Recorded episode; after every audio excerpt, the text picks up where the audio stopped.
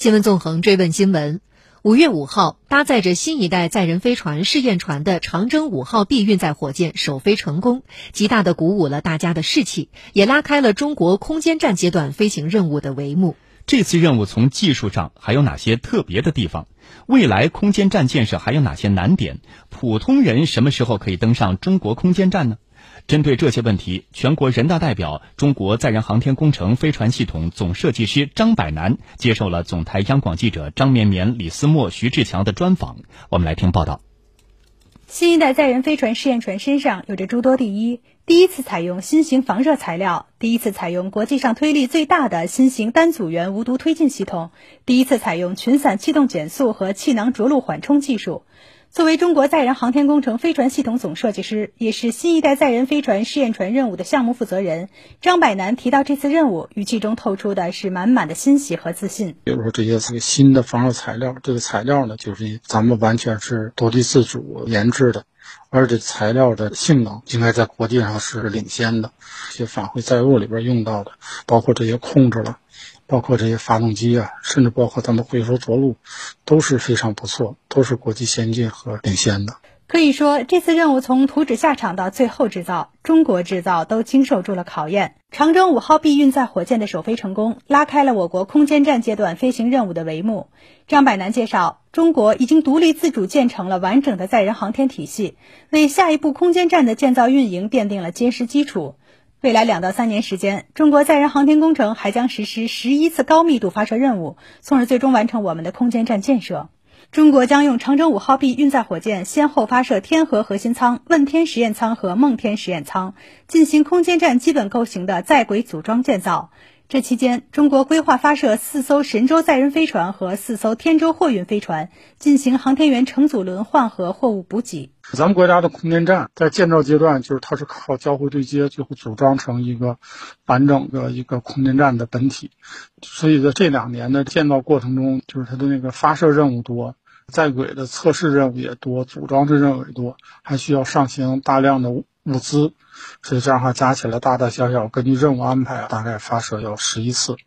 据介绍，最多的时候，中国空间站除了自己的三个舱，还可以对接一艘货运飞船和两艘载人飞船，总共可以对接六个载人航天器。目前，天河核心舱已经完成了正样产品总装，问天实验舱和梦天实验舱正在开展初样研制，空间科学应用载荷也已经陆续转入正样研制。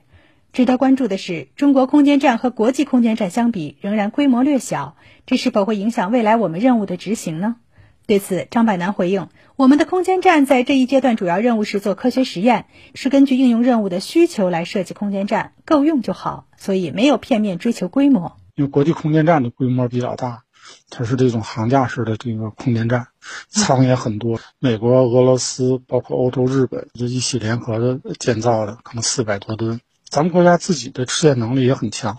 满足需求就可以。而且未来可能有一些实验的环境，还可能比这个国际空间站还好。电影《火星救援》中，马特·达蒙因为食物补给不足等原因，必须回到地球。而我们空间站的科学实验中，也包括科学育种。那么未来在太空，我们可以做到直接种植物给航天员补给吗？张柏南说：“用植物来给航天员做补给啊，这应该是载人航天最理想的、最好的补给方式。就这种方式叫生态再生生保，这实际是就一般从化代来讲是第三代的载人生保技术。生保技术就是生命保障技术，也就是给航天员提供呼吸的环境、空气，然后把二氧化碳给去除掉。另外还包括提供水、处理废物等。”简单说，第三代生态自然生保就像地球的环境，地球环境就是一个大的生保系统。人类呼吸的氧气实际上是植物去释放的氧气，树还能吸收二氧化碳，同时植物还能处理废物，人的粪尿都可以成为植物的养料。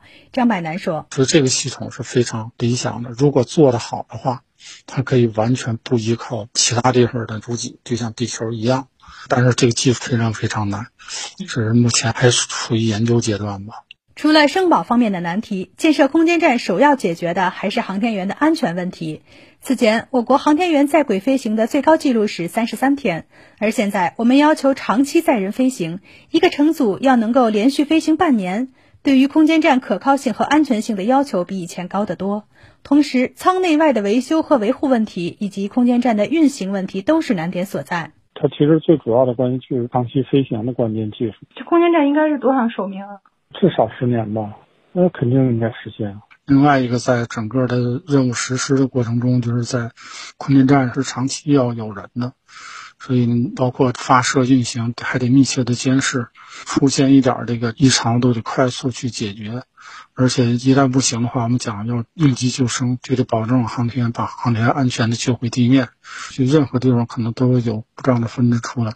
可能得成百上千，所以那个难度是非常大的。嗯。空间站一旦建成，未来我国飞船将告别定制，开始小批量生产。负责运送航天员的载人飞船将根据空间站任务需要，像航班一样发射。张百南表示，所谓批量生产，就是以前的任务是按任务，什么时候准备好了，什么时候再发射。现在则是按需供给。航天一般来讲是半年必须轮换的。